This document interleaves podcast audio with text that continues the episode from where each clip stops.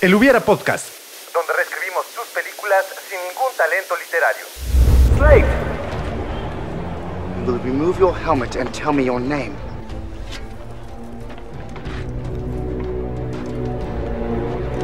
My name is Maximus Decimus Meridius.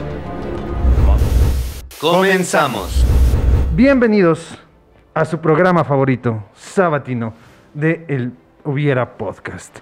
Estamos aquí reunidos, estamos dispuestos a platicar acerca de la película que vimos esta semana.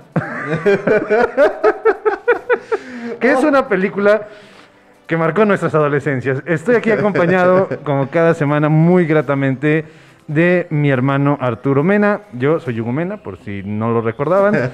Por si es la primera vez que se acercan aquí, mucho gusto, mi nombre es Hugo Mena. Y a mi lado, como cada semana, Arturo Mena. Arturo, ¿cómo estás? Este, hola, muy buenos días, tardes, noches a la hora que nos estén viendo y escuchando, queridos amigos del Pipi la MX y del Hubiera Podcast. Bienvenidos si están en esta transmisión en vivo, espero que estén disfrutando una tacita de café o un chocolatito, tal vez un churro.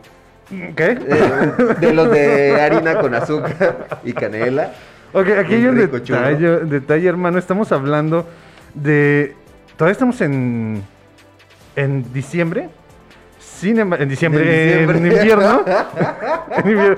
Perdón, estoy recuperando un chiste de la temporada pasada, por si no lo supieron. Sí. Eh, todavía estamos en, en invierno y hace muchísimo calor. Pero de todas maneras yo no puedo arrancar sin mi café. Sí, un café estoy de acuerdo, pero un chocolate caliente. Ah, Bueno, Tal- tal vez ahí sí ya Una tole y una guajolota. Esa nunca, falla. caen mal. Sí.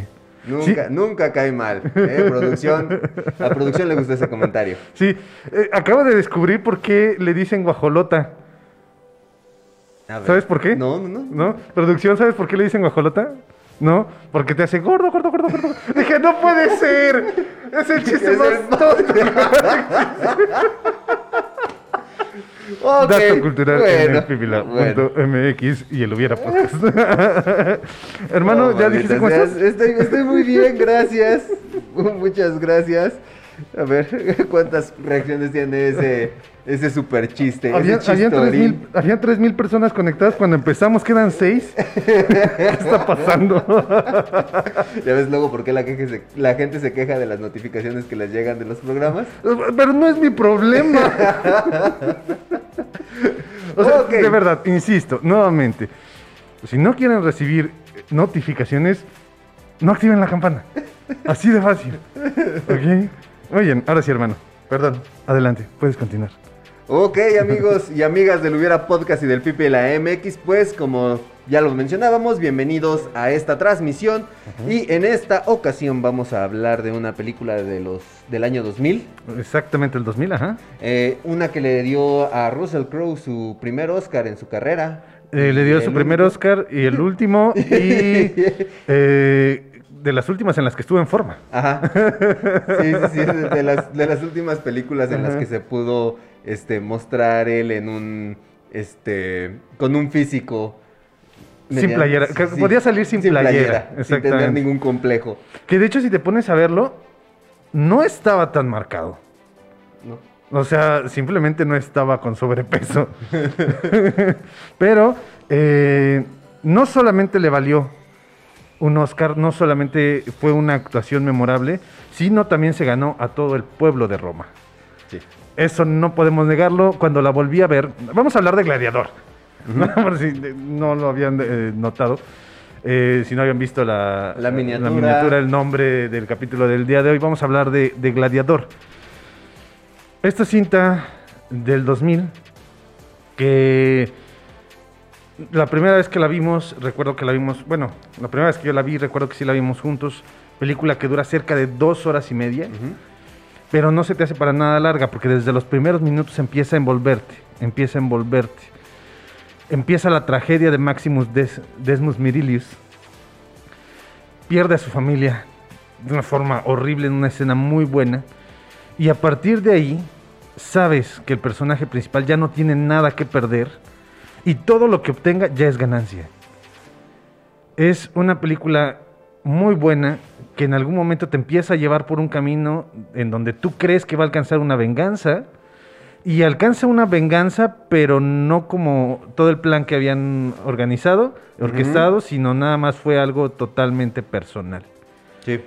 Una venganza con esa persona que le quitó todo. Su plan no había problema porque lo que necesitaba ir a- era ir en contra de Joker. Que, que, por ejemplo, esta actuación de Joaquín Phoenix Ajá. realmente te hace odiar a Cómodo. Sí, sí, es horrible. Oh, es- es- detestable. sí, es un personaje completamente detestable y sí terminas odiando al villano de esta película. Sí, y es que además Joaquín Phoenix tiene una, ah, ¿cómo decirlo? Eh, una voz muy particular. De hecho, si tú escuchas la voz de Joaquín Phoenix, no lo vinculas tan rápido con su rostro. Y entonces en esta película exagera esta cualidad. Y ese tono de repente chillante te hace, híjole, se nota que incluso tiene problemas psicológicos. Eh, tiene este, nuevamente insisto, este narcisismo de querer ser reconocido, pero al final de cuentas no puede lograr absolutamente nada porque no lo quieren. A lo largo de la película nunca lo quieren a él como emperador. Entonces esto lo frustra cada vez más y te va desesperando cada vez más. No te cuestionas ni siquiera por qué su hermana se suma al plan de quererlo matar y derrocar. Sí. Pero es, sí, es muy detestable. Sí, no, no, no me cae para nada bien. No. Este, de hecho, por ejemplo, uno de los datos que estaba este, leyendo de esta película es de que, por ejemplo, esa escena en donde este nuestro gladiador, nuestro español, Ajá. este pelea contra el tigris de ¿cómo se llama? El, el otro gladiador. ¿De Santa Julia? Eh, de El No Tigris de Santa ser, andamos con todo el No. día de chistes. El- bueno, con este, el tigre de. Ah, no me acuerdo de, de dónde dicen que es este personaje. no recuerdo pero es el, otro gladiador, el que tiene la, la máscara. máscara. Este. Hay, hay un peda- una parte de. En una de las escenas en donde sale uno de los tigres y se ve que está a punto de arañar a Máximo. Que yo pensé que realmente había sido CGI. Ajá. o- porque se ve como un montaje muy. O sea, se ve muy montado. Ajá. Pero realmente la, la- en la escena sí tuvieron cinco tigres de verdad. Sí estaban los tigres ahí. Y tú, ah, qué chafa se ve ese Sí. tigre. Y este, ¿cómo se llama este? Russell Crowe temiendo por su vida. Casi al punto de Qué chafa se ve yo qué chafa se ve esto. Y sí hubo cinco tigres. Y sí me sorprendí. ¿Y si Dije, mataron "Ah". al tigre Toño? Bueno, al Ah. que mataron. ¿No? Que bueno. Es que mata a uno. Ah, mata, mata, mata a uno sacrificaron, Russell sí. Crowe. No, de hecho había veterinarios y todos tenían su cerbatana con dardos tranquilizantes. Bueno, no sé si sea cerbatana, pero tenían dardos tranquilizantes. Hubiera estado No, genial no, hubiera estado genial que en realidad hubieran sido pegantes como en Los Simpsons. en vez de sedantes. En vez de sedantes. ¡Eran sedantes! Referencia de Los Simpsons. I- Iba a decir, este, iba a hacer un comentario muy racista, te iba a decir, tenían a unos... No, este, cállate, cállate. A unas personas con sus cerbatanas. En estos momentos estoy recordando Vietnam. Esto es mi Vietnam. Sí, eran nativos de alguna De cultura. alguna cultura. En general puede ser cualquiera. Muy eran- hábiles en el uso de la cerbatana Ok. y muy superiores a muchas otras civilizaciones. ¿Ok? Gracias por rescatarme, hermano. Dios santo. De Ridley Scott. 2000. Año 2000, no, la película no se llama 2000, obviamente. Del año 2000. Merecedora de muchos premios. Ganadora también de muchos otros. Nominada a muchos premios, ganadora de muchos premios. Una película que sorprendió y que sigue siendo la favorita de muchas personas. Incluso por aquí tenemos a una persona en los comentarios que nos dice John Jaguar. Eh, la mejor película en lo personal de todas las que he visto referente a esa época, sin duda alguna. Y sí, ni su papá quería a, a Joaquín Phoenix, pues. O sea, no su papá en realidad. no, su pobre. Es tu momento, hermano, rescátame. No, la verdad sí es un ser humano detestable. Ok. Diablos. Juanito Pipila, si estás escuchando esto, me deslindo del comentario que está haciendo mi hermano. este, No, es año 2000, que- de Ridley Scott, vamos a hablar de Gladiador. Una película que sorprende a muchas personas, se merece muchos premios, se ganó muchos premios y además para muchos es la favorita de su filmografía. Ahora sí, hermano, puedes continuar. Ok, pues justamente hace, hace unos momentos decías de la forma en cómo esta cinta empieza a envolvernos desde la historia de nuestro protagonista, siendo el consentido de el, el emperador y el que, el que se empieza a ver esta rivalidad que tiene con el hijo del emperador, con este cómodo. Por ejemplo, a mí uno de los, de los escenarios para empezar a inaugurar El episodio primer, de hoy. El, el primer hubiera dentro de nuestro, de nuestro episodio de hoy. Que por Es- cierto es el episodio número 47 ya. Ok. En, en total de todos es el 47. Ya casi por llegar a los 52, A los 50. ya casi por llegar al año. Al año. Ok. ¿Puedo continuar? Perdón, sí, pues. Ok, a mí se, se me ocurría un escenario en donde se viera más involucrado el hijo de este Russell Crowe. Es una historia en donde a, este Máximo le conceden por fin la libertad, Ajá. ya hasta que se terminaron las guerras, ya está en su casa con su familia. Ajá. Ya, ahora sí que ya están como en un tiempo de paz, este cómodo asesina... Ya está cómodo, ya está cómodo. Ya está cómodo y marca a- mata a Marco Aurelio. Este, intenta hacer nuevamente el reclutar a este Russell Crowe o, o, o más bien este, este, este Russell tiene las sospechas de que este cómodo fue el que asesinó a su padre. Intenta hacer una pequeña rebelión. Este cómodo mata a la esposa, mata a Máximo y hace esclavo al hijo. Al hijo. Máximo. Y se convierte en un encapuchado en- con obsesión con murciélagos. Sí. No, No, y, y lo, y lo vuelve a él el gladiador. El gladiador. Que estamos hablando de una historia que te exige, te demanda tener a un personaje eh, que va creciendo, porque es niño, que va desarrollándose y que cuando llega al punto, que serían unos entre los 15, 14, 18 años, que ya estamos hablando de que empieza a alcanzar, si bien no la edad adulta conocida por los por contemporáneos, en aquel entonces sí ya la edad suficiente para empezar a, a exigir esta venganza. No estamos hablando de 4, 5, 8 años, no sé cuántos años tenga el hijo de Maximus en el momento que tenga 8 años. Entonces que pasen 10 años para que alcance su venganza. 10 años en los que Cómodo empieza a envejecer. Imaginémonos, yo me imagino a un emperador con mucho más poder político que ya logró meter a todas las personas que él necesitaba dentro del Senado. Ese, no sé, alguien que se convierta en corrupto, no sé si hemos escuchado un, un tipo de historias como esta, con nepotismo y demás. No sé, me puedo imaginar. Ya tiene a todo su séquito él, en lugar de que sea él como tal poderoso y renuente, que sea un personaje más inteligente para armar un equipo dentro de todo su, su- senado. Y entonces ya la rebelión por parte del hijo de Máximos debe de ser más elaborada para enfrentarse al Senado y para enfrentarse al emperador. No sé cómo estaba estructurada la Roma, ¿ok? Pero, pero no sé, me imagino, me gustaría ver algo por el estilo, ¿no? En donde eh, el Cómodo tiene todo un séquito y eh, el hijo de Maximus también va a empezar como a, organizarse para cu- a- a- eh, alcanzar la venganza. ¿Cuál es el detalle? Maximus tenía una máxima. Eh, sí, checa lo que está diciendo ahí. Juego de palabras. Maximus ya había perdido todo. ¿Ok? Pero él todavía tenía ciertos ideales y él todavía iba por una, una línea ética. Porque lo único que le quedaba era este cariño por Roma, este cariño por su emperador, este cariño por su vida anterior. Pero ¿qué tiene el hijo de Maximus más que venganza? Entonces, ¿cómo va a conseguir que todas las personas lo sigan para alcanzar esta venganza?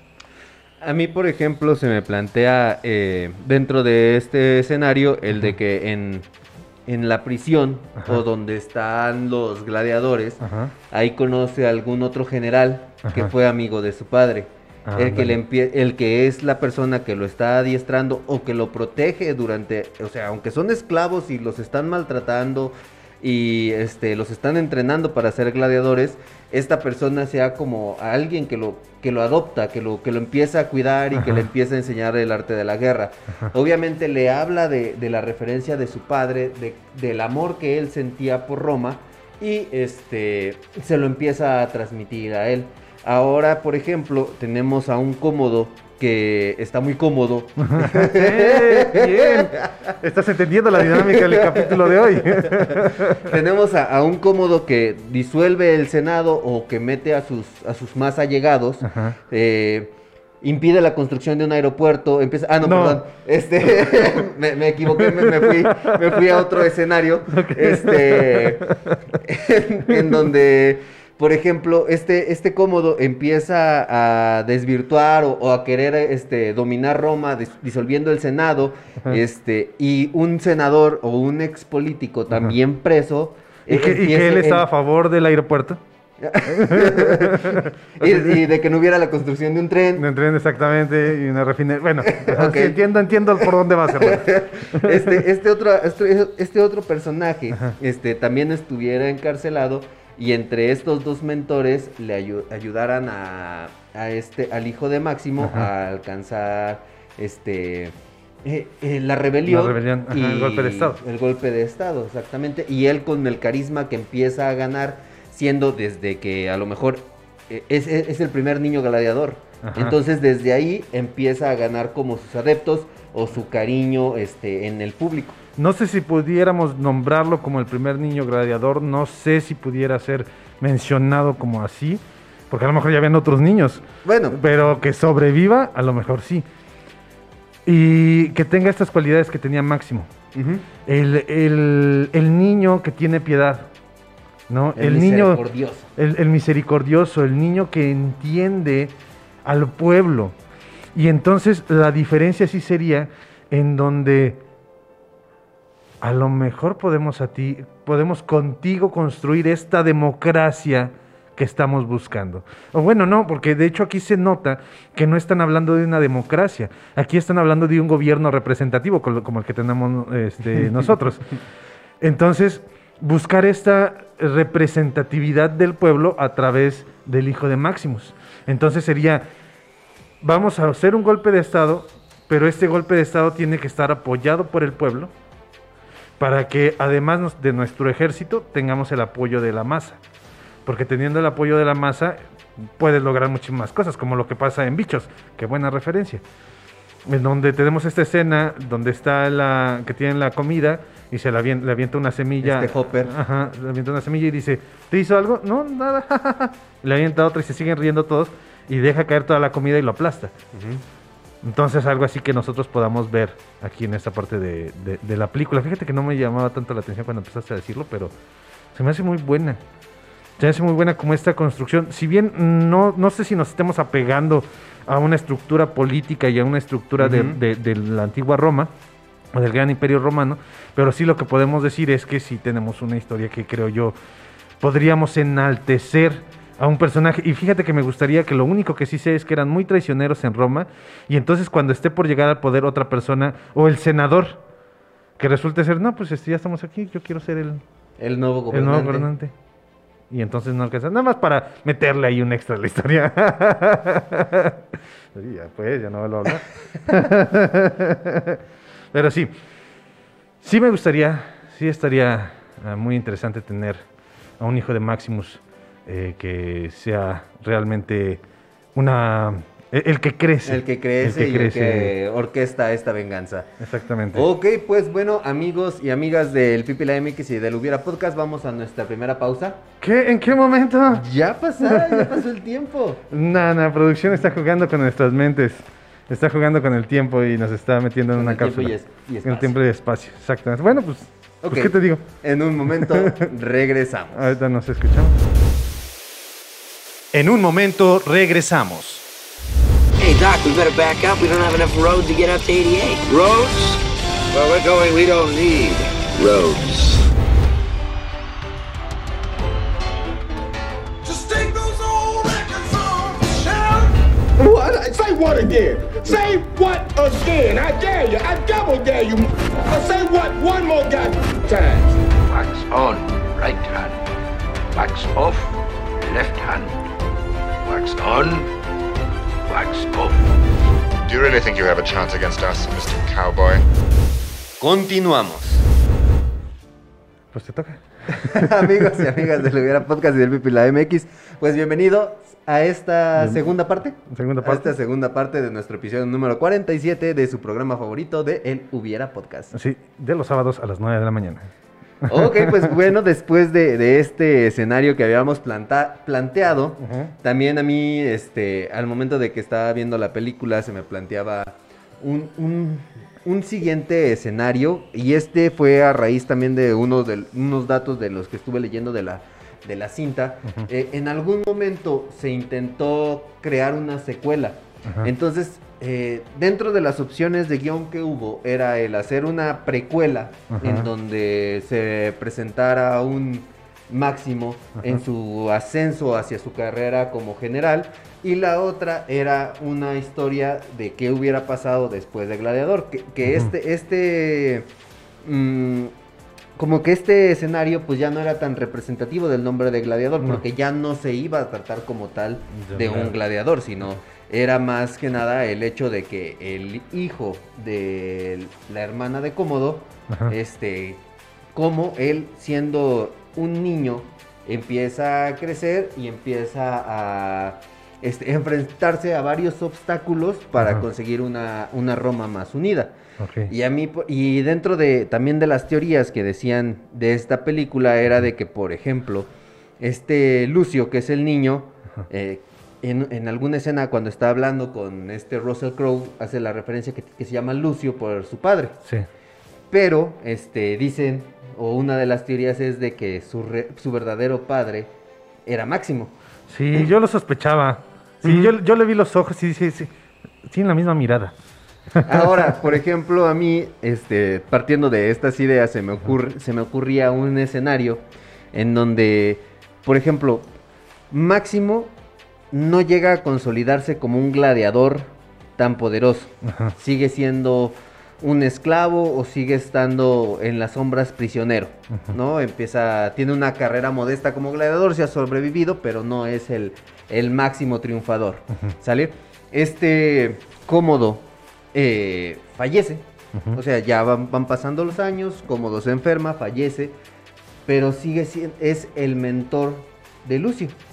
Y a Lucio le empiezan a agradar todas estas cuestiones de, del juego, el vino, los excesos, que casi Los no juegos se de veía, azar y los casi juegos de azar y las mujerzuelas. que, que casi no se veía en, en la antigua Roma, Ajá. este, por más de que su madre le dice, no, es que ese no es el camino, tú tienes que ser un buen gobernante, él no, él se vuelve como Calígula. Ajá. O sea, un- un ser también despreciable, que nada más quiere dominar, que hace senador a su caballo y Ajá. cosas así. Y por ejemplo, en este, en este punto se me ocurre de que ya después la mamá busque a Máximo Ajá. y Para- para, derrocarlo y justamente en un enfrentamiento final. No. I am your father. Exactamente. O, o- o simple y sencillamente esta, e- este Máximo Ajá. derro- está derrotando a Lucio, está a punto de matarlo y ella se, Se interpone. interpone diciendo, no lo mates, es tu hijo. Eh, lo contrario a lo que ocurre en Edipo Rey. en Edipo Rey resulta que el hijo era el que mata, a quien ¿El mata al papá. Ah. El hijo mata al papá. Y acabamos. El hijo es el papá. ¿Qué? Qué locos estaban esos, Casi esos griegos. Lo que iba a ser Marty McFly. Ah, bien. Bien jugado ahí, muchacho. sí, sí. Este, en primer momento, de todo lo que dijiste, una cosa que a mí se me quedó muy gra- grabada. El primer escenario, ¿qué pasaría? No sé. Imagínense, estimados amigos y amigas de El Podcast y el Pipila.mx, que a algún gobernante, así como se le ocurrió a Calígula nombrar a su caballo senador, que a algún gobernante se le ocurra decir, vamos a poner a un ganso como senador. No sé, me imagino algún puede pasar por ahí. No sé a quién se, le puede, se les puede imaginar que pueda hacer esto. Pero que el hijo Lucius se vuelva un loco, me imagino. Yo, de hecho, para mí me resultó casi inevitable pensar en Game of Thrones. cuando estaba viendo esta película y dije, ¿dónde están los dragones? ¿Dónde están los lobos? ¿Dónde están las criaturas míticas, fantásticas y misteriosas que podemos encontrar en una película de, eh, bueno, en Game of Thrones, que está ambientada en una época muy similar a Roma? En Westeros, en otro lugar totalmente distinto. Pero dije que hubieran sacado esta idea, digo, sé que es muy enferma, muy compleja, pero es inces- de- de- del incesto. Los Targaryen de Game of Thrones se casaban entre hermanos. Y cuando tenían un hijo, el... era como si los dioses decían, decían en la serie, era como si los dioses lanzaran una moneda. Y cuando caía la moneda, podía ser que fuera una persona loca o que fuera muy buena, pero no había puntos medios. Entonces, me imagino una situación muy similar con Lucius. Que Maximus tenga algo que ver como familia en esta, en esta historia. Que no solamente sea el papá de Lucius, sino que sea el primo o sea algo relacionado. Para que cuando naciera fuera como si se le hubiera lanzado este volado. Y cuando llega a ser emperador es cuando cae la moneda. Pero cae la moneda y ca- cae del lado de la locura. Y entonces tenemos a un emperador loco, un emperador que obviamente se vio en la Roma, algo que no se alejaría de la realidad. De hecho, el mismo Cómodo no es para nada alguien carismático ni alguien bueno. Y entonces tenemos a un emperador injusto, un emperador este muy loco, tanto pensar para la palabra loco, ¿eh? Un emperador loco que empieza a tener conflictos con el Senado, empieza a tener conflictos tan grandes con su mamá que empieza a buscar a alguien para que no solamente lo meta en cintura, sino que además lo derroque, lo cual habla también de un conflicto dentro de la mamá. No me imagino qué pasaría por la mente de la mujer para tener planeando esto. Porque yo sí me imagino incluso una madre la cual está, hace todo lo posible para apoyar a su hijo que sabe que su hijo está mal. No, en lugar de esto tenemos una madre que quiere acabar con el imperio de su hijo. Por ejemplo, este, así como lo planteas, puede ser que este Máximo también pudiera ser un hijo Ajá. de Marco Aurelio. Ajá. Entonces también estaba en la línea de sucesión. Ajá. Desgraciadamente tiene problemas con Cómodo, Cómodo lo traiciona, lo manda como un esclavo. Ajá. Este, se me figura como esta historia del, ay, del hombre de la máscara de hierro, Ajá. que está el prisionero.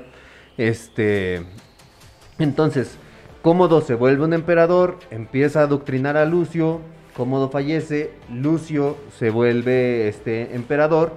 La mamá de Lucio en algún momento ve a este, este Máximo.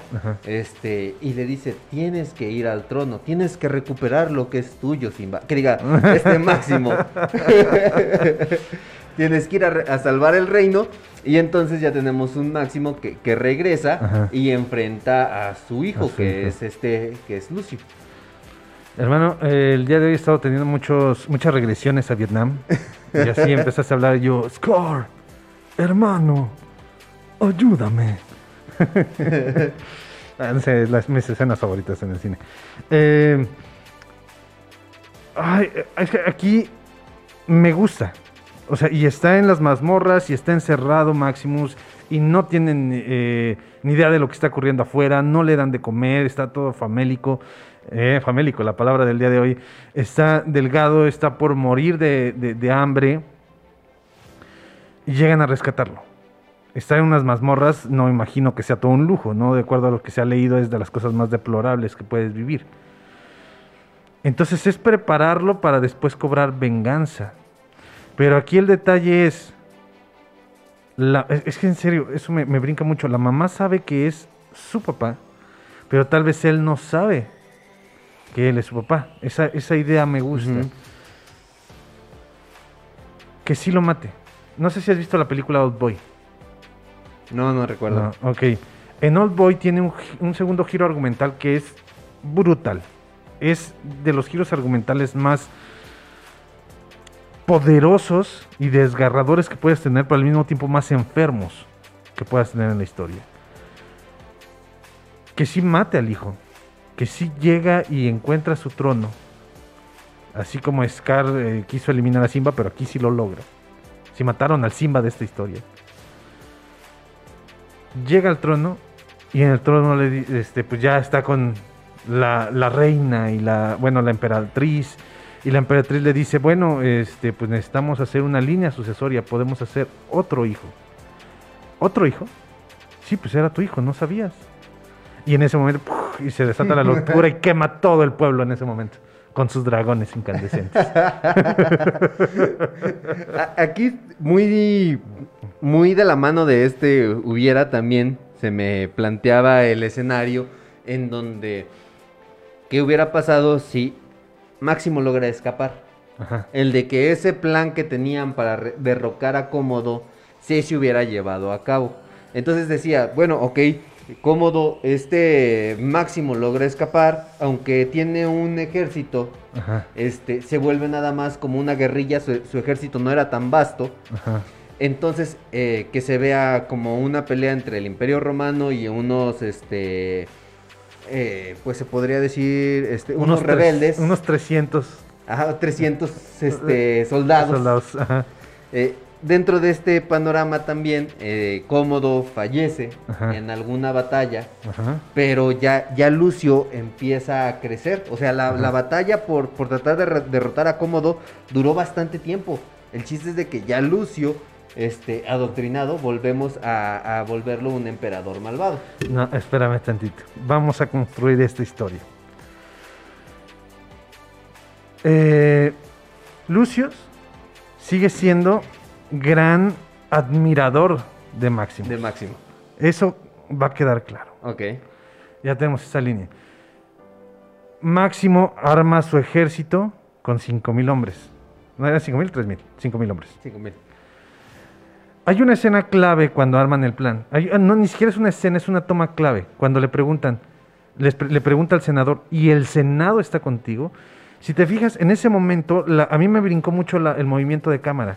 Porque el movimiento de cámara, cámara, mientras todo, normalmente nosotros podemos ver, eh, hay, una, hay un concepto en cine que, que es como mantener ciertas cosas en su lugar para mantener una buena fotografía. No recuerdo cómo se llama, tener como una estática, algo así sería.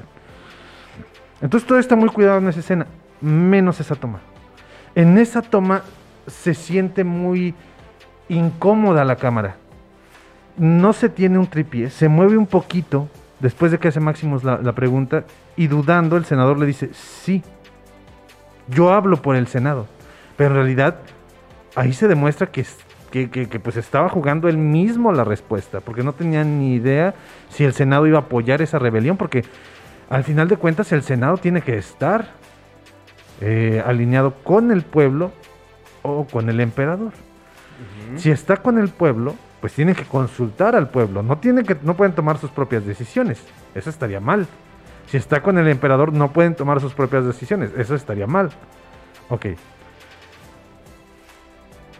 Llega con el ejército.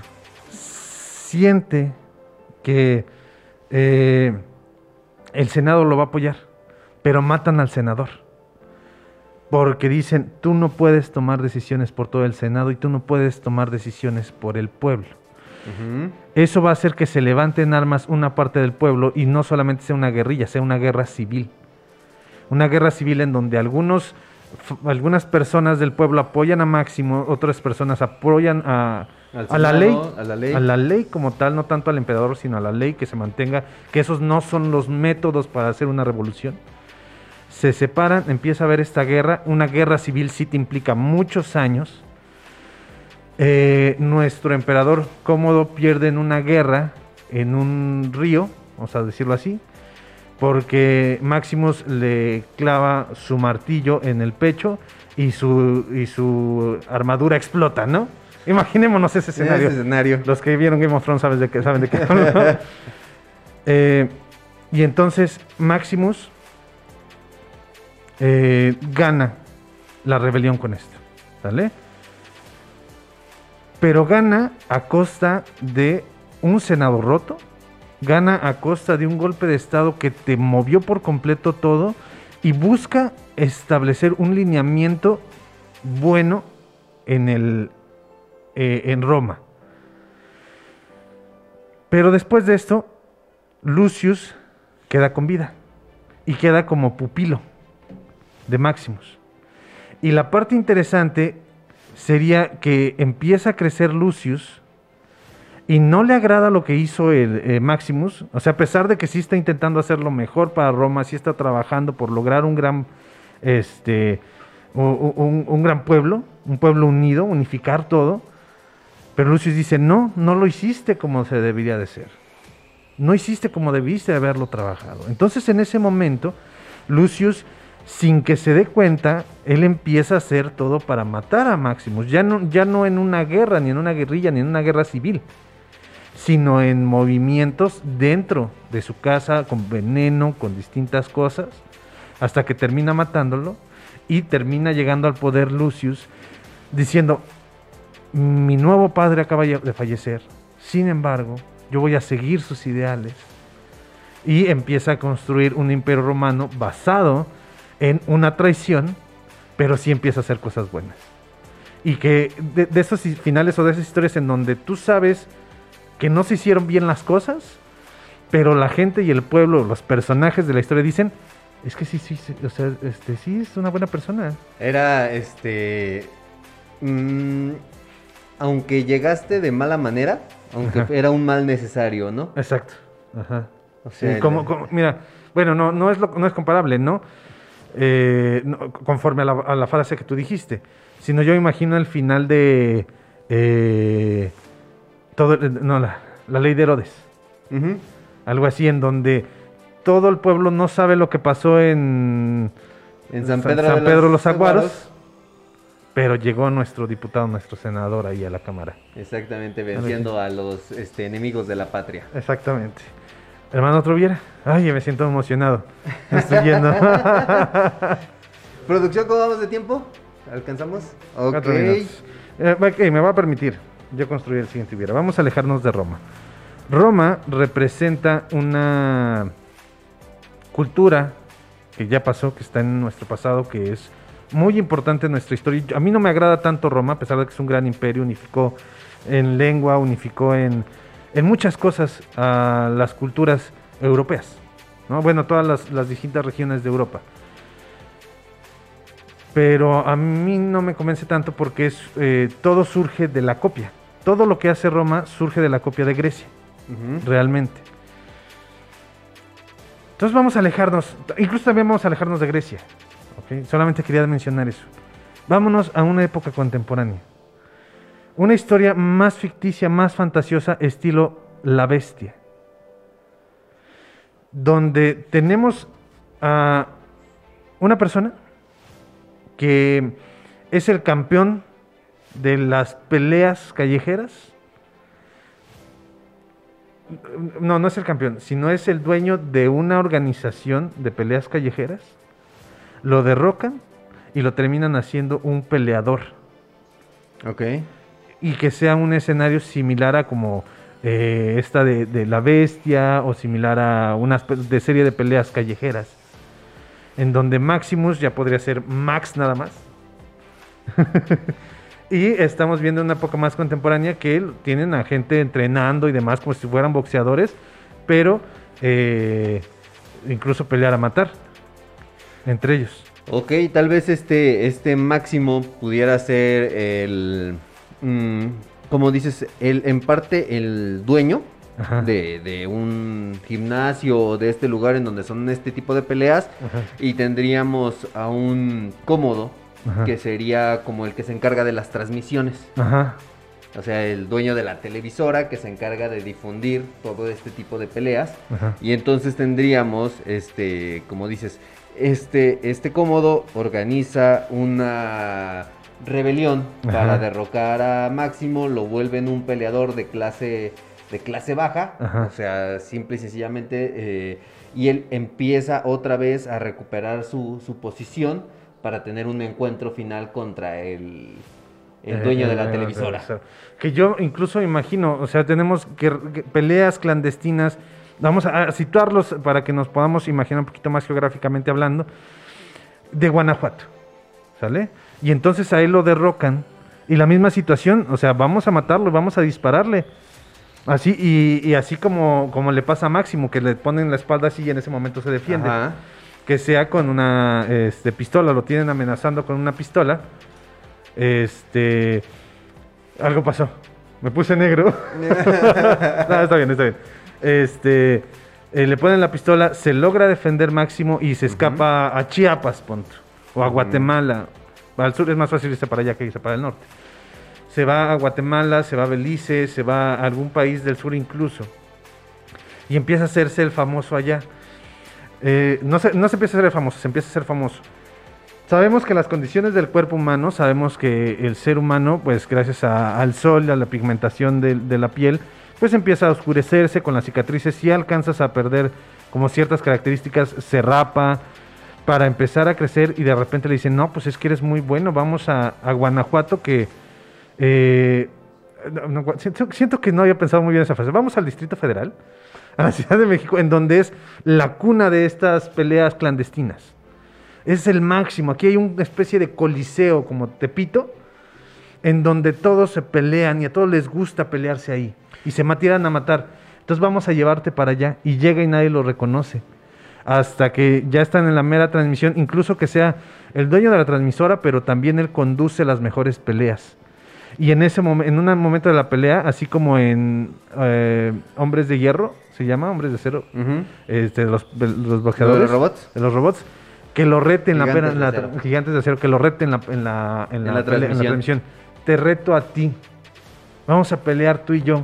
Y gracias al cariño, la gente dice, sí, sí, sí, peleen. O sea, el máximo de la, de la televisora, que a lo mejor en su momento había sido un muy buen luchador, eh, lo reta el, esta persona que va creciendo. A mí, por ejemplo, este escenario que planteas también se me lo podríamos ubicar en un universo, Ajá. este, como la parte de Thor Ragnarok, Ajá.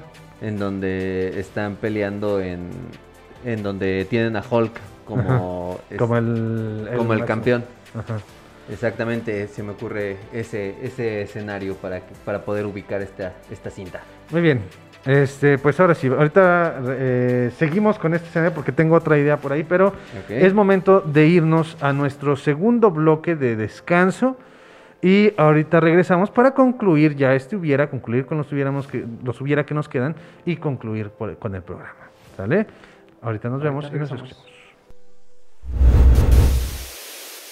En un momento regresamos. We're friends to the end, remember? This is the end, friend. Choose life. Choose a job. Choose a career. Choose a family. Choose a fucking big television. Choose washing machines, cars. If a guy walked in for an interview without a shirt on, and I hired him, what would you say? He must have had on some really nice pants. I'm not a smart man, but I know what love is. Each and every man under my command owes me 100 Nazi scalps. And I want my scalps. Continuamos. Listo, ya estamos de regreso. Ya estamos de vuelta en el último bloque del programa número 47, en un programa número 3 de la tercera, Tercera temporada. temporada. con ya nuevas cintillas, ahí pueden ver nuevas animaciones, nuevas este, ah, escenas de películas que eh, pusimos por ahí una escena muy dolorosa, muy fuerte, que es la de I Know What Love Is, de Forrest Gump. Donde tenemos al uno de los villanos más detestables del cine. Es, es peor que Que cómodo. Cómodo. Sí. Sí. Jenny de Forrest Gump es un peor villano en la historia del cine. De hecho, tiene una, una particularidad Forrest Gump. No me atrevería a hacerle una película de... Porque en general la película es un hubiera a la Ajá. cultura popular. Entonces, eh, hacerle una, una... Un hubiera, un programa del hubiera a Forrest Gump sería muy complicado. No sé qué tanto. Tiene, tiene muchos hubieras. Sí, en general, per se, ¿no? En vez, de, en, en, vez de saludar a John F. John F. Kennedy, ¿a qué es presidente va a saludar? Que, que salude a Barack Obama. ¿No? Y ¿sabes qué es, lo, qué es, lo, más interesante y lo más complejo de esa película? Es que incluso sacaron una segunda parte, o sea, el libro tiene una segunda parte. Uh -huh. Lo intentaron llevar nuevamente al cine y ya no funcionó. Porque ya no, ya no encajaban las referencias, porque Forrest Gump funcionó porque supieron amalgamar de manera apropiada todos todas las sucesos. referencias, todos los sucesos históricos. Eh, algo que ya no funciona de la misma manera en Forrest Gump 2. Entonces, yo creo que va a ser por ahí algo complejo de llevar a cabo Forrest Gump. Pero bueno, eh, el día de hoy no estamos hablando de Tom Hanks, que por cierto no hemos hablado de ninguna película en donde aparece Tom Hanks. Tom Hanks, Tom Hanks no ha aparecido en el Hubiera. Ah. Tenemos que hacer, hacer alguna una, película. Alguna película Pero la próxima semana va a, va a, salir este Daniel Laruso. Laruso. Este, bueno, ya hablaremos de eso, porque va a ser el Karate Kid. Pero eh, estábamos hablando de un lugar como eh, Thor Ragnarok, Ajá. en donde teníamos a un campeón eh, luchador o peleador. Yo imagino incluso es ficción, ¿ok? Lo que voy a decir es totalmente ficción. Estamos hablando de los 2000. Pero imagínate que ya estamos en el 2000, ya estamos hablando de que eh, Peter Jackson ya estaba trabajando en Señor de los Anillos, los efectos especiales eran brutales, ya empezamos a tener una gran eh, habilidad para generar efectos especiales. Pero imagínate, imagínate, eh, que también hubiera peleas con animales. En particular, con perros. Imagínate peleas personas con perros. Y donde este Max, Max se enfrenta a animales, a perros, y tiene que eh, pues librar contra estos animales que son tan de repente agresivos. No me imagino un gato porque un gato ni siquiera lo podría agarrar. Y una gallina sería muy risible la escena que sean perros. y entonces eh, simular como esta intención del Imperio Romano cuando se enfrentaban contra leones, contra tigres, que ya sería un poquito más complejo hacerlo esto aquí, ¿no? En, un, en este escenario que estamos planteando, pero que se enfrente contra perros y que al final se, se enfrente contra este personaje muy fuerte que es el, el Hulk o el Kingpin de estas peleas y después reta al dueño de la productora de videos en YouTube o de la Deep Web. Ok, fíjate que aunque planteas el escenario tal vez de la, de la pelea o la lucha con bestias, Ajá. este, a mí sí me gustaría el de que fueran eh, hasta cierto punto leones. ¿Sí? O algún tipo de, de animales más feroces. Más este... Una llama escupiéndole. una jirafa dando, dando cuellazos. Una, una, cabra corriendo. un mapacheta. no, ya le da su pedacito de azúcar y ya que lo quiera lavar. No sé. oh, diablos, no pensamos tan bien cuando se enfrentaran contra un mapache. Aquí, por ejemplo, este. No sé, como que este escenario, me gustaría que si saliera esta parte en donde a lo mejor empieza él a pelear uh -huh. contra algún tipo de, de criatura, de, de, algún tipo de animal, uh -huh. pero se me haría un poquito más complicado y alejaría es, esta trama de, de, las peleas callejeras como tal. Entonces, sí, no sé, como que no, no, no me... Bueno, a mí, a, a mí me... Yo no lo pensé... Lo no lo logro captar. Yo, yo, lo pensé con la intención de hacerla como más, eh, unas peleas un poquito más complejas, unas peleas que requirieran eh, mayor destreza por parte de Max. Eh, siento que se lograría hacer una gran, eh, unas gran, grandes secuencias en las peleas. ¿No? Porque si bien un león es muy imponente, un perro siento que puede ser más ágil. ¿No? Y porque puede ser una amenaza que tú te encuentras en la calle. Porque puedes encontrar un perro agresivo en la calle. Entonces que eso, y se tiene que enfrentar a mano limpia contra este animal. Y entonces serían escenas brutales, muy fuertes, muy dolorosas, pero sería muy interesante. Bueno, para mí me resultaría muy interesante como esa, esa parte de todo lo que tiene que hacer para alcanzar esta venganza. Que, por cierto, el otro hubiera que a mí se me había ocurrido era que no mataran, así fácil y sencillo, uh -huh. no mataran a la esposa ni al hijo de Maximus los tuvieran encerrados. Él creía que los mataron porque ve la villa encendida, Ujú, incendiada, pero no, pero no ve, a, no ve a su esposa colgada. Simplemente no ve restos de nadie. Y, Aquí- y ya después cuando llega al coliseo y demás le dicen, ¿sabes qué? Está, está viva tu esposa, está vivo tu hijo. No, aquí, aquí se me ocurrió el, el mejor escenario de todos. Ay, sí. Ahora que resulta que pudiera- tiene las mejores que- ideas que tú. pudiera- no, no, no, no, no. O sea, a raíz de este, de este hubiera que tú plantas, planteaste, se me ocurre que toda la película sea igual. Ajá. O sea, vaya, vaya, vaya corriendo de, de la misma forma y que sea hasta el momento en donde tienen a Máximo atado de las manos Ajá. y cómodo le, le clava, le, encla- le encaja la daga, sea cuando le diga. Tu fa- Y tu familia, está, está es- viva. está en prisión, está viva. Entonces ya le daríamos un poquito más de sentimiento a esta batalla batalla. que tiene este Máximo contra Cómodo.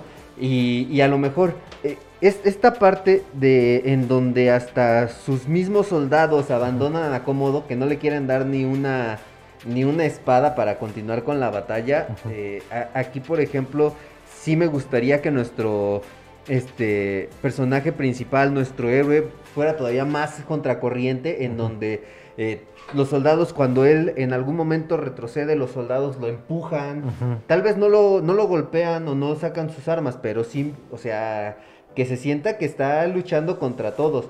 Y, y al momento de que él va demostrando su valor en toda, en toda esta pelea, sea en donde ya se empieza a ganar como el corazón tanto de sus captores como de toda la, La gente, gente. Y tratando de, ya en una escena final, a punto de matar a Cómodo, diciéndole, dime dónde están, en dónde los tienes.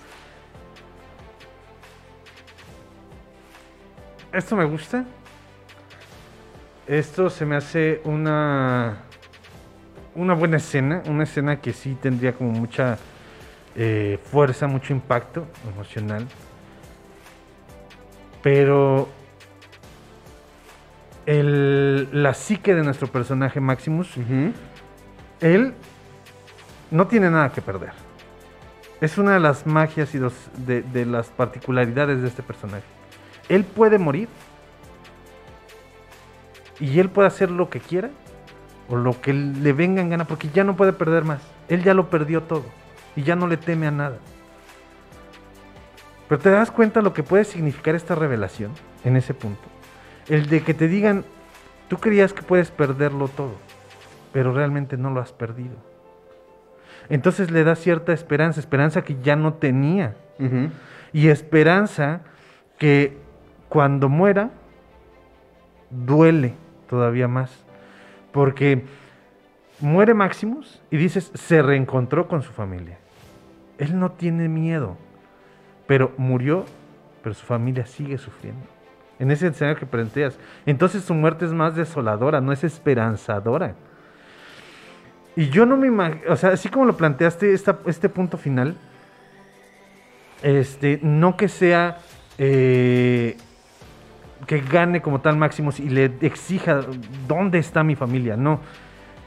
Que para saber que realmente, para que crea en cómodo y, y diga, y se dé cuenta que sí están vivos su, su esposa y su hijo, los saquen y los tengan amarrados en el mismo lugar. Y ahí los está viendo. Entonces, de ahí en más, todo funciona tal cual igual. Entonces, se mueren los dos y para ti es una o para el público puede ser una escena muy desoladora porque moriría y en el otro mundo no se encontraría con su familia y su hijo y su esposa lo ven morir. Sería una escena todavía muy fuerte. Esta, esta parte sí me, sí me gustaría muchísimo porque, bueno, a mí, por ejemplo, se me planteaba en el escenario que yo ponía era de que, eh, a pesar de que estaba muy mal herido, este Máximo sí sobrevivía y los iba a buscar.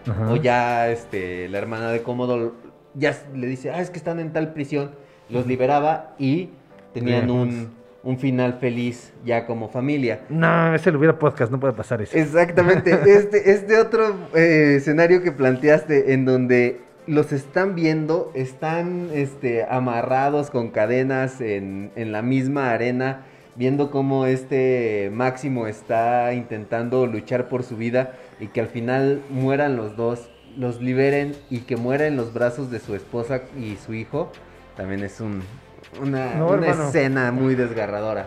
Perdón. ¿Todavía no? No. ¿No es suficiente? No, no que los liberen. No Ok. los liberen. Porque así no es la vida. Así no era Roma.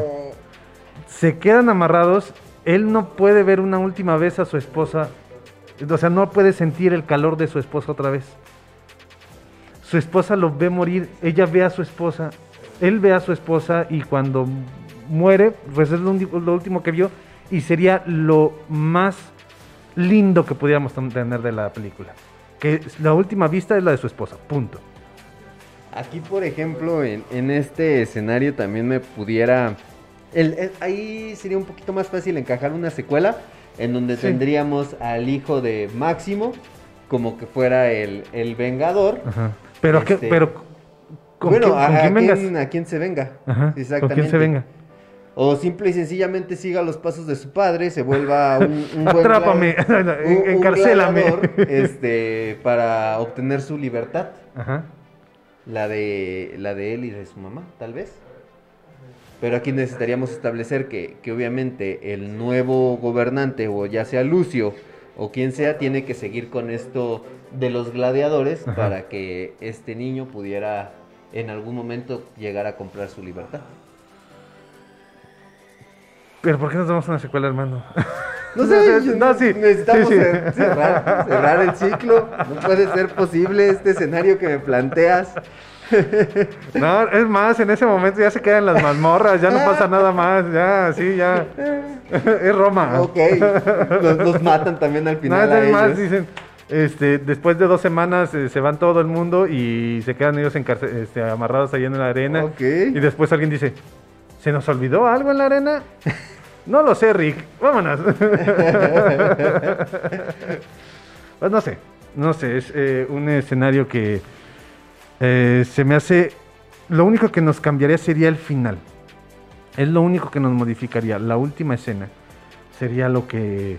eh, y, y no serían muchos minutos, no sé, el- 10 minutos diferentes de la película, unos detallitos distintos, pero siento que le imprimiría muchísimo, muchísimas cuestiones eh, de emoción al final, que de por sí ya es una película muy emocional.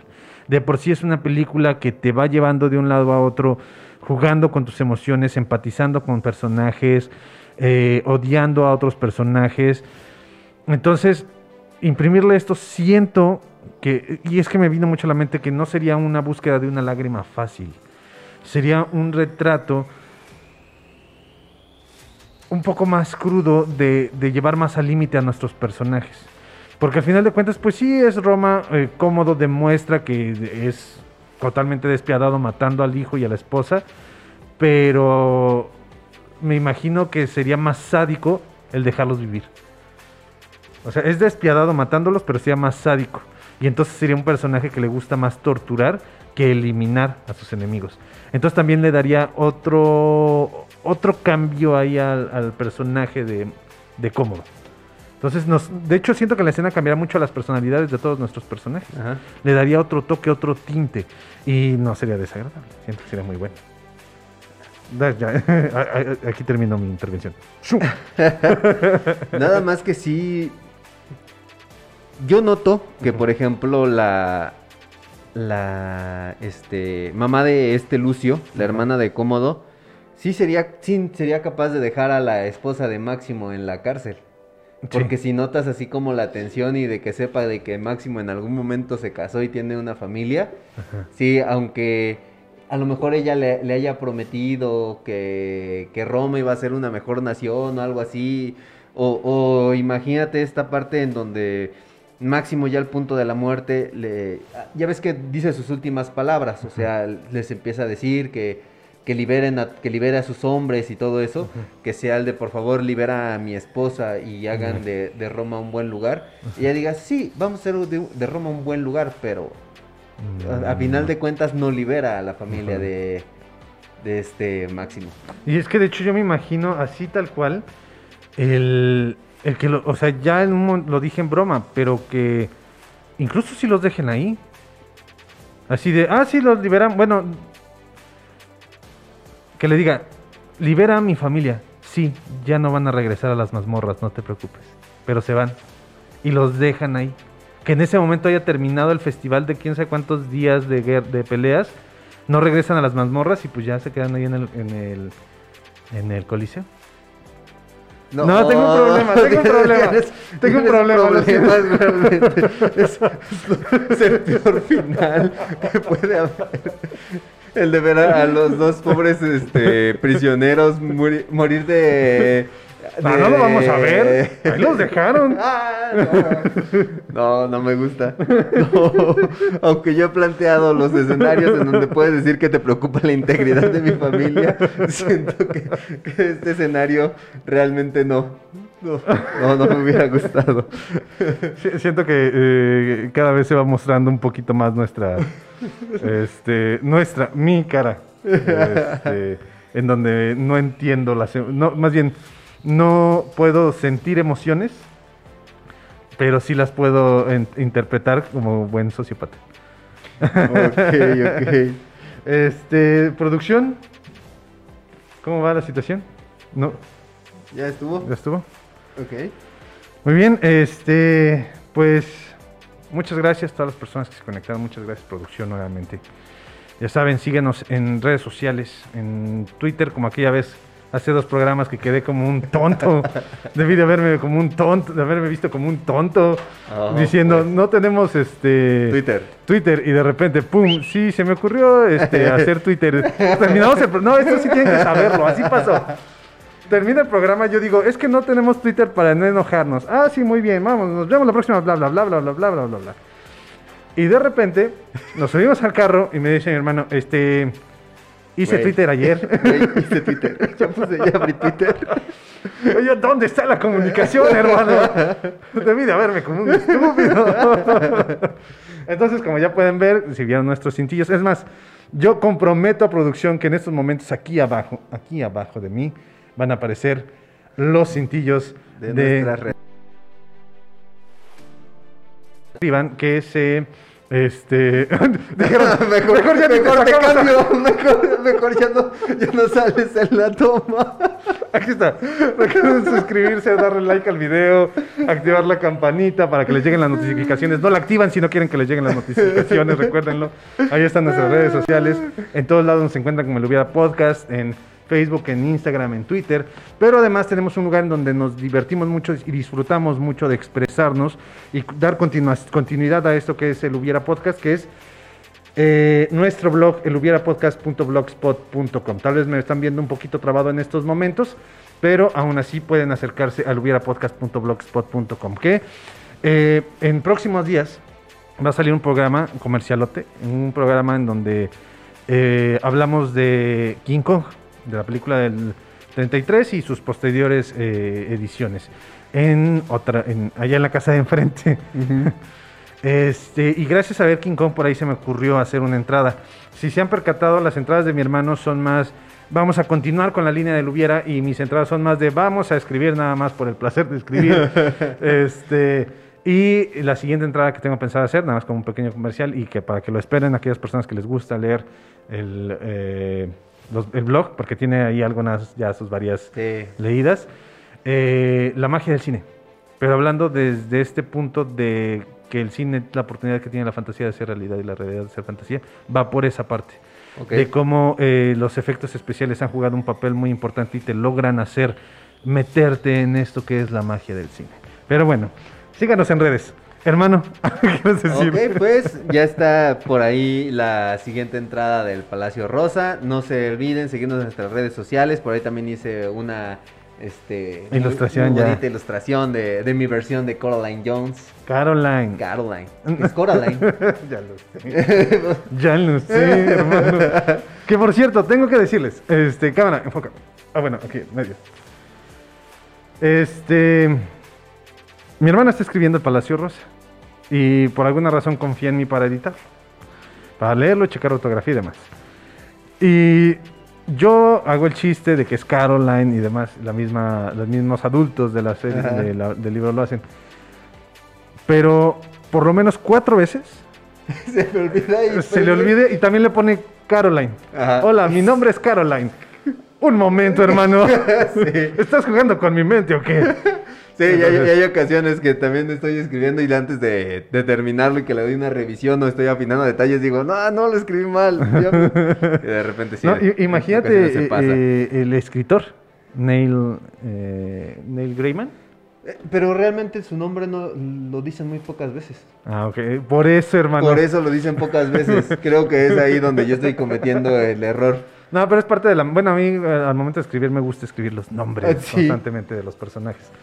Este, pero bueno, sí, estábamos... Palacio Rojas, sí, léanlo, es muy bueno. Ok, pues este, de mi parte no queda nada más que agregar, más que coman frutas y verduras, hermano. De mi parte, recuerden, el cine es la oportunidad que tiene la fantasía de ser realidad y la realidad de ser fantasía. Nos estamos viendo, nos estamos escuchando la próxima semana. Nos vemos hasta la próxima. Gracias por escucharnos. Y recuerda, siempre que veas una película, pregúntate, ¿qué hubiera pasado si? In case I don't see ya. Good afternoon, good evening, and good night. This is from